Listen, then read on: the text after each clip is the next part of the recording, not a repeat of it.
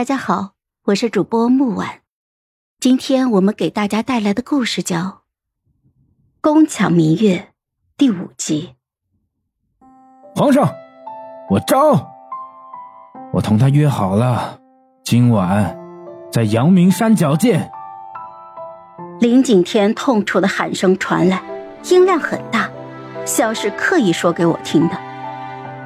我愣住了，阳明山就在城西。山势很高，翻过阳明山便离了皇城。现在城门被封，也许阳明山是我唯一的机会。我立刻转身离开，在城中准备一番，备车去了阳明山。林景天这人品性虽然一般，但是一诺千金。他既然答应送我出城，就绝不会食言。我坐在马车里，打开那包点心。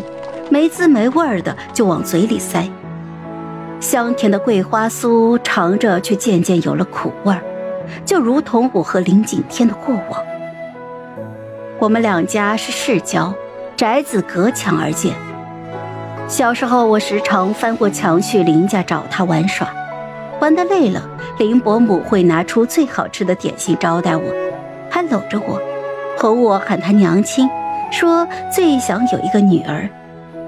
等年岁渐大，两家彼此都有了结亲的意思。我们两人自小听在耳里，林景天也会臭屁的让我喊他夫君。那时候还小，不懂什么是喜欢，只隐隐约约的感觉林伯母很亲切，林家又挨得近，以后嫁给林景天也没有什么不好的。直到十岁这一年，一切都变了。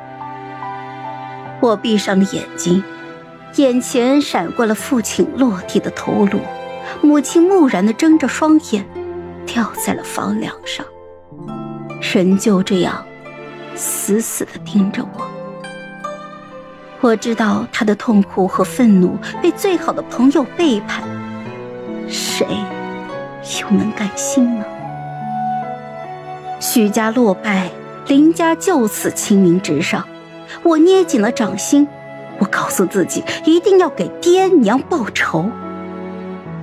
后来进了宫，林父已经官至内阁，林景天时常会溜进宫里来看我，他也会带上最精致的点心，悄悄放在我的窗外。我哪怕是饿得要死，也从来不吃他给的东西。陆长兴知道我们的事，他心疼地抱住了我。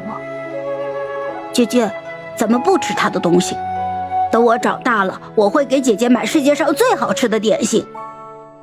可惜他自己也只是一个不受宠的皇子，被几位兄长欺辱，有的时候还是林景天出来帮忙。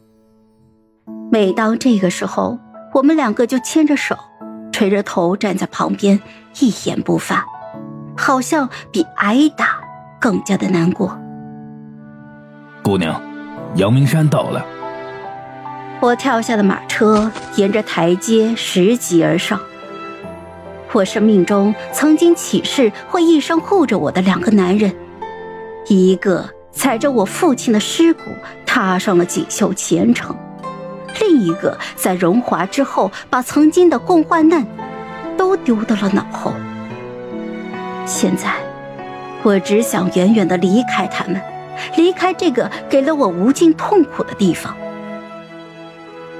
山顶的风很大，我在崖边往下看了一眼，河水滔滔，翻滚着白浪。我立刻就明白了林景天的意思，这果真是一个适合逃跑的好地方呀。远处有鸟自由的振翅飞翔，风卷起我的衣袍。我闭上了眼睛，舒展衣袖。